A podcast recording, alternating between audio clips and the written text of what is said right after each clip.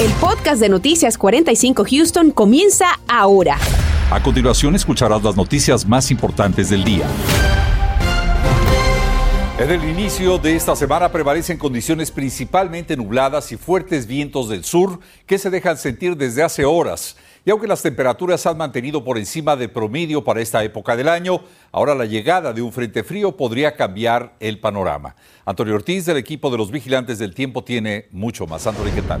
Efectivamente, Raúl, muy buenas tardes. Y que vienen cambios esta misma semana de temperaturas en los 80. Vamos a bajar nuevamente al rango de los 40 grados. Pero por el momento, allá afuera se mantiene cálido, húmedo, pero también bien ventoso. Si se fija, las ráfagas de viento en algunos sectores han superado las 40 millas por hora, como es en el caso de Freeport, como también hacia el sur de la ciudad de Houston. Este viento fuerte va a continuar durante esta tarde, noche, como también durante el día de mañana. La ráfaga superando en gran parte de la región más de 25 millas por hora pero este mismo viento trae ese aire más cálido, por eso eh, las temperaturas han aumentado muchísimo durante el día de hoy. Sí tuvimos algo de lluvia muy ligera bien temprano en la mañana, pero la misma poco a poco se fue yendo hacia el área de la frontera con Luisiana. Próximas horas va a continuar la nubosidad sobre nuestra región. Algunos sectores hacia el sur pudieran estar experimentando algo de niebla densa, pero eso sí, las precipitaciones mañana serán bastante ligeras, solamente hacia la porción del norte de la Interestatal 10 y también hacia el este de la 45 condados como Chambers,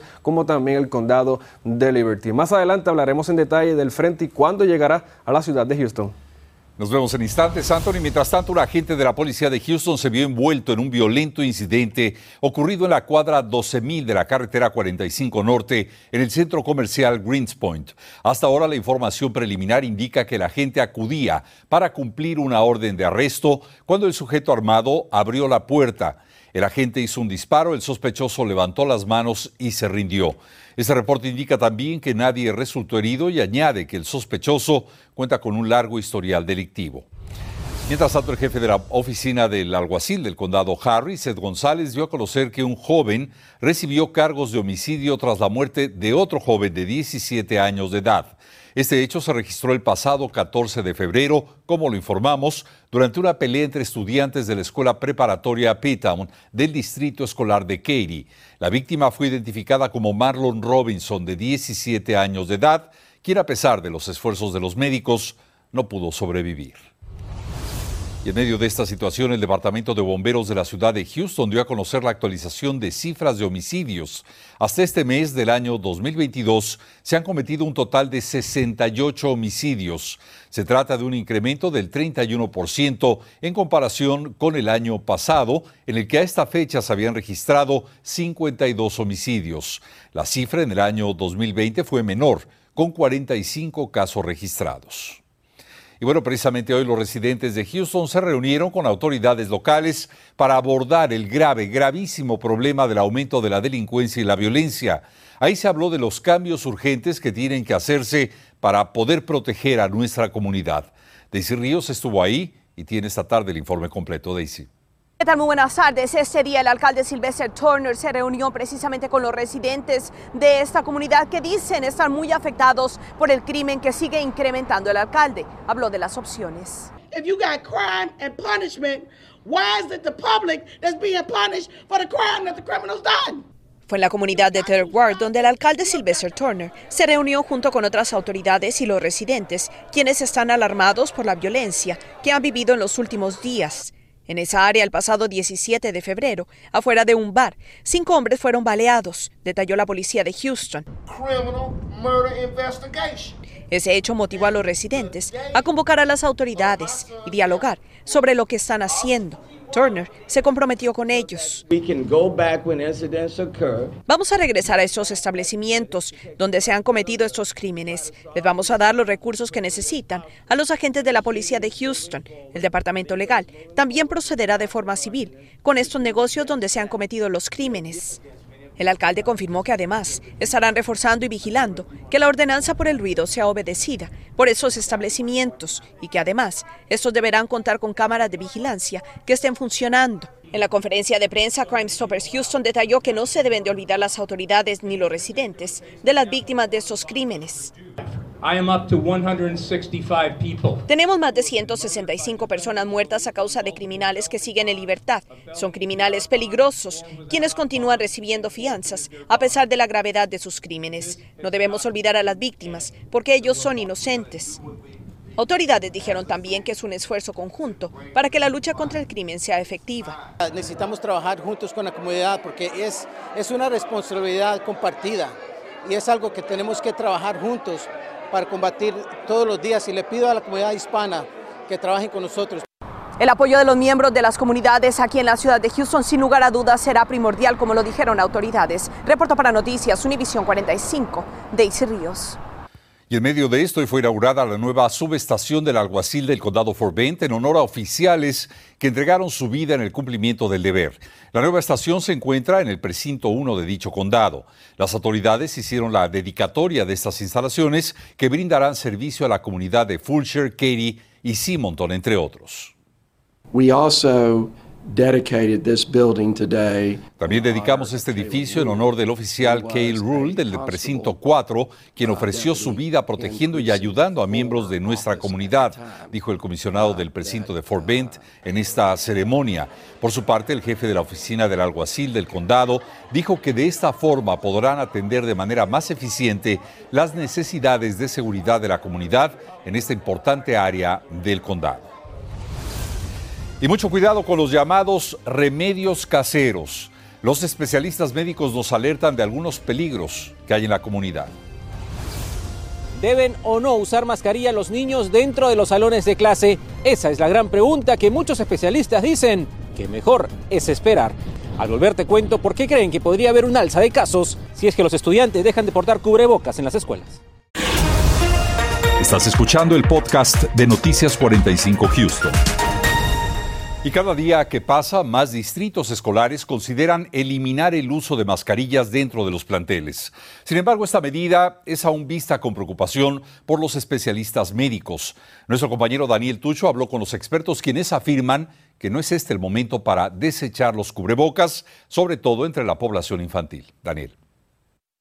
Nosotros en el área de epidemiología y de medicina pensamos que esto es un poco prematuro Exigir o no exigir mascarillas en las escuelas es la discusión del momento entre padres de familia en nuestra área, pero para los expertos en salud no se debería ni estar hablando del tema. Podríamos estar creando una situación potencialmente eh, peligrosa en las escuelas, brotes en las escuelas que esto a su vez va a cerrar las escuelas, que es lo último que queremos en este momento. El doctor Ostrowski me dijo que su opinión se basa en dos aspectos importantes. Primero, que aún en el área de Houston la tasa de positividad es muy alta y segundo, la poca aceptación de la vacuna entre niños de 5 a 17 años de edad. Siento que cuando la positividad aquí en, en Houston esté por debajo del 10%, se puede hacer esto con mayor seguridad. La semana pasada, padres de familia protestaron para quitar el mandato de mascarillas en las escuelas públicas de Houston.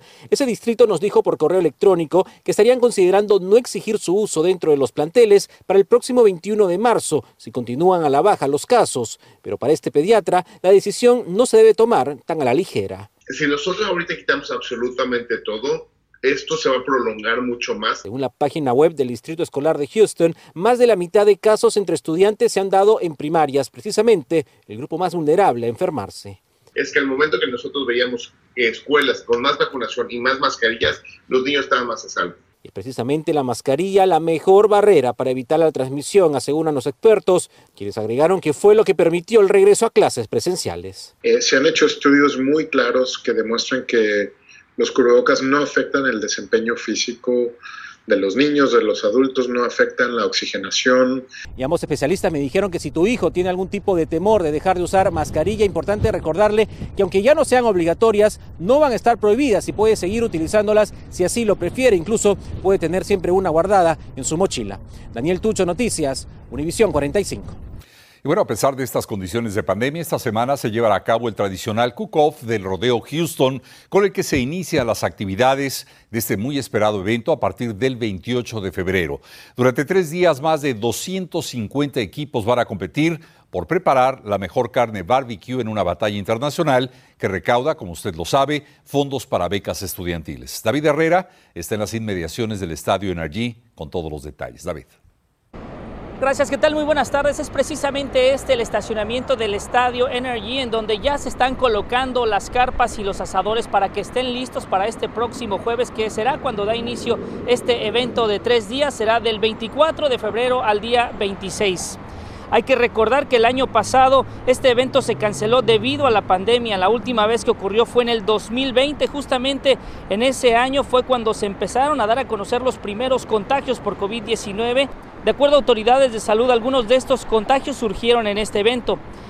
En esta edición número 48 participarán 250 equipos, incluyendo 8 internacionales. Dos de México, dos de Canadá, uno de Suiza, uno de Japón, Así es que sí es verdaderamente un campeonato mundial. Hay más de 250 equipos que van a competir para hacer el campeonato mundial de carne asada en tres diferentes categorías, que son uh, brisket, costilla y pollo.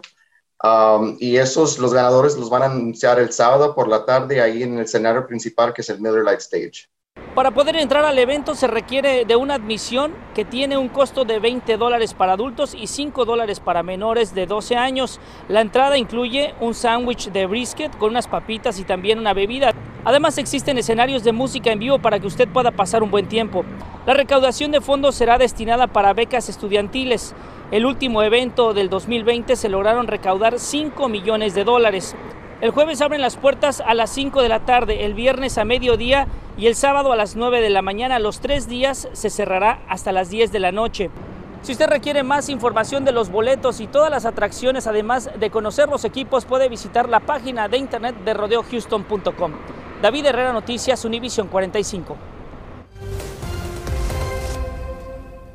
Hola, ¿qué tal? Muy buenas tardes nuevamente y para estas fechas el abrigo no se puede guardar del todo porque los sub y bajas en temperatura se dan en nuestra ciudad de Houston y lo que va a estar sucediendo esta misma semana, hoy alcanzamos los 80, 82 grados en algunos sectores, mañana se va a repetir la misma dosis en cuanto a temperaturas, así que va a estar cálido y húmedo allá afuera y vea lo que sucede del miércoles en adelante, es que tendremos el paso de un frente frío. Ya para el miércoles el frente debe estar al norte de la ciudad de Houston y dependiendo su posición, donde quede, pues las temperaturas temperaturas pudieran estar variando un poco del miércoles en adelante, pero lo que sí está seguro es que el frío estará llegando ya para el fin de semana. Vea la temperatura, las máximas solamente en el rango de los 50 grados, por eso les digo que todavía no me guarden para nada los abrigos. Así que mañana martes vea que la temperatura en otros sectores como en Katy 79, 76 el campo, zona costera solamente se va a mantener entre los 77 a 70 grados en cuanto a esa temperatura máxima. Si planifica el día de mañana martes, vea que va a comenzar no, no tan frío, vea que a las 8 de las 6 de la mañana 69 en cuanto a esa temperatura, ya para las 9 71 y poco a poco luego del mediodía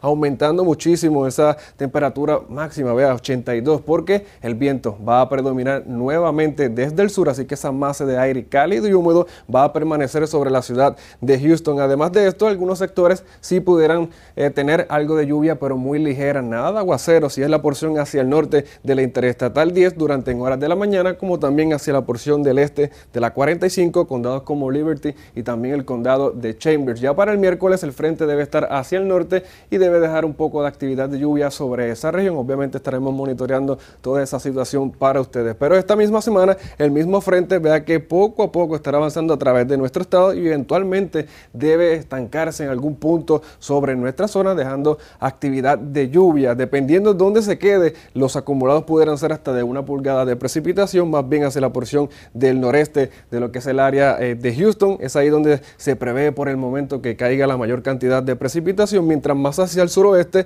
vea que la actividad de lluvia va a ser menos de media pulgada sobre esa zona. Pronóstico extendido para que ya vaya planificando sus próximos días. Recuerde, vea que mañana será un día bastante cálido y húmedo con nubosidad abundante 82 y luego la semana poco a poco ese termómetro bajando el rango de los 50 grados para el viernes. Bonita tarde. Y el abogado y la esposa del hombre acusado de causar la muerte de la pequeña Arlene Álvarez hablaron hoy con la prensa sobre cómo él fue víctima de un robo momentos antes de realizar el fatídico disparo. Mientras tanto, las autoridades continúan tras la búsqueda del delincuente, un caso que mantiene en vilo a nuestra comunidad. Nuestro compañero José Alberto Irizarri nos acompaña con lo último de este caso. José Alberto, ¿qué tal? Te escuchamos. Gracias Raúl. Específicamente como lo mencionas, la defensa legal de Tony Earl, la persona presunto responsable de haber disparado en contra de la camioneta donde viajaba la pequeña Arlen eh, Álvarez, indica que esto fue un acto de defensa personal. Toda recordamos que el responsable, según el abogado, debe ser el ladrón que comenzó todo este incidente violento. Así lo dijeron en conferencia de prensa hoy. Tony Earl no hizo expresiones a la prensa, sin embargo su esposa sí lo hizo, incluso le envió un mensaje directo a la familia Darlene Álvarez. Nothing we say can take away the pain of losing a child. No hay palabras que puedan eh, reiterar o retirar el dolor de perder un hijo. Créame cuando digo que no podemos dormir pensando en su dolor. Creo que si trabajamos juntos podemos encontrar el verdadero responsable que se entiende es este ladrón según la defensa legal de Tony Earp. Según la narración de los hechos, el ladrón les quitó dinero en efectivo al momento del robo, también un cheque y las llaves de un vehículo. Esas llaves las lanzó lejos del vehículo. El ladrón comenzó a marcharse del lugar. Es ahí cuando Tony Earp presuntamente se bajó de vehículo a buscar esas llaves y el ladrón lo vio. Es ahí cuando comienza el incidente violento. The robber sees him outside of the vehicle, uh, and while el ladrón al ver que Tony Earl salió del vehículo al tiempo que también gritaba, lo tengo, véngame a buscar, según afirmaron esas exclamaciones del ladrón, le hicieron pensar a Tony Earl que había otra persona que lo iba a buscar en un vehículo. Dice que el ladrón disparó primero al ver que Tony Earl se estaba acercando y se había bajado del vehículo. Es ahí cuando Tony Earl tenía sus pistolas y devolvió el fuego. Es ahí también cuando pasa la camioneta donde estaba viajando la familia de la pequeña Arlene Álvarez y este hombre pensaba que en esa camioneta iba la persona que iba a recoger la pensó que su vida temía y por eso bajo la conmoción del momento disparó en contra de la camioneta. Es parte de lo que estarían presentando en corte ahora como eh, argumento de defensa ante los cargos que enfrenta de agresión o asalto agravado. Todavía no se han actualizado los cargos a pesar de la petición de la familia de Arlene Álvarez. Ellos indican que las autoridades deberían evaluar todo esto y de haber un cargo de asesinato debería ser al ladrón que todavía no se consigue y anda siendo buscado por la policía. Es una información que tengo José Alberto Rizarri, Noticias Univisión 45. Continuamos con el podcast de Noticias 45 Houston. Y de acuerdo a las autoridades laborales de Texas, este es un buen momento para encontrar trabajo. Y por esa razón, el tener lista una buena presentación de su resumen u hoja de vida es vital para dar ese paso. Muchos esperan a recibir sus bonos anuales antes de renunciar o buscar otros empleos, razón por la que hay vacantes suficientes. Bueno, estamos ahorita ante lo, que es el contexto y la situación en lo que se llama un mercado de empleados. ¿Qué significa esto? Que hay más empleos que gente que está aplicando o consiguiendo sus trabajos. Y esto se puede ver por un desbalance en lo que es la oferta y la demanda. Y por otro aspecto es porque también las empresas se están recuperando mucho más rápido después del efecto de la pandemia. Para más información sobre este tipo de orientación puede visitar de inmediato la página de internet www.worksolutions.com o bien al teléfono que aparece en pantalla, World Solutions tiene también recomendaciones a candidatos a puestos de empleo, como crear resúmenes funcionales y mantenerse alejados de los cronológicos formatos. Tómelo en cuenta. Y en muchas familias hispanas es común hacer uso de los llamados remedios caseros. Sin embargo, atención, los especialistas médicos recomiendan consultar siempre antes de suministrarlos. Recuerde que, como nos dice Gary Merson, a veces es peor el remedio que la enfermedad. Conozco una persona que, le aplicaron algo para eso, algo casero, y le dañaron los riñones. Y si no andas rápido, pues hasta muere. Tomar, comer o inhalar productos sin buscar la opinión médica tiene sus riesgos. La tragedia de la bebé que perdió la vida por alta concentración de magnesio tras ingerir un remedio casero preparado por mayores dejó a la madre y otra persona con serios cargos de homicidio. Pero haciendo un sondeo en las calles notamos que no sería la única que busca métodos alternativos. Hay una bebé o un bebé de un año, dos años y sufre, por ejemplo, de estreñimiento, ¿qué le daría? Un juguito de ciruela, se la licuara con un poquito de agua, ya. Otras personas entienden el problema en que se pueden meter. Ahora me está pasando eso con mi hija, que le estoy cuidando a su bebé. Su bebé tiene ocho meses y yo le decía, no, porque yo le hacía eso. Dice mi, mi hija, me dice, di que no, mami, eso era en esos tiempos, ahora hay otro conocimiento y otra alternativa. Porque la gente de la calle le diga eh, eh, úsate este remedio que te, que, te va a servir para esto. Pero eso es muy delicado, muy delicado. Automedicarse, eso es muy delicado. Ya que la afectada fue una bebé, consultamos un pediatra que aclara sobre la dosis que se aplicó. Los riñones de los niños no están bien desarrollados y lo que a nosotros podemos tomarnos sin hacernos daño, aunque pensemos que unos uno poco CC no le van a hacer nada, esto puede ser muy peligroso.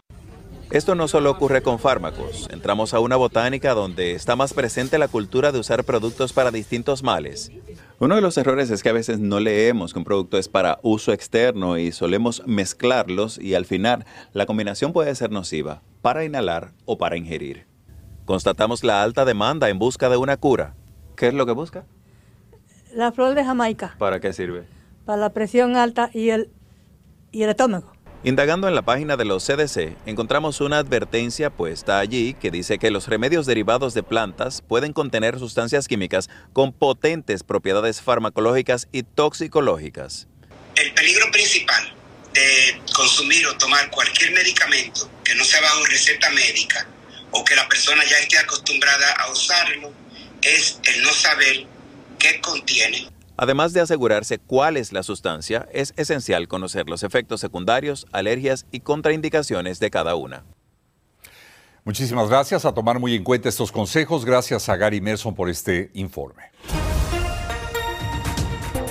Y a pesar de que van a la baja el número de contagios por coronavirus, hablamos con un doctor sobre la necesidad de una cuarta dosis de la vacuna contra el COVID-19. Nos explicará lo que la FDA está recomendando hasta este momento, así que estén muy pendientes esta noche. También la inflación no solo estaría afectando los costos de alimentos, sino incluso de la educación. Vamos a tener un análisis de cómo todo esto está afectando la vida de muchos jóvenes, especialmente aquellos beneficiados por DACA. Esto y más a las 10. Y así llegamos al final, Antonio. Así es, Raúl, y a prepararse de los cambios que vienen frío y también precipitación. Así es, y gracias a usted por haber estado con nosotros. Nos veremos en punto de las 10. Gracias por escuchar el podcast de Noticias 45 Houston. Puedes descubrir otros podcasts de Univision en la aplicación de Euforia o en univision.com diagonal podcast.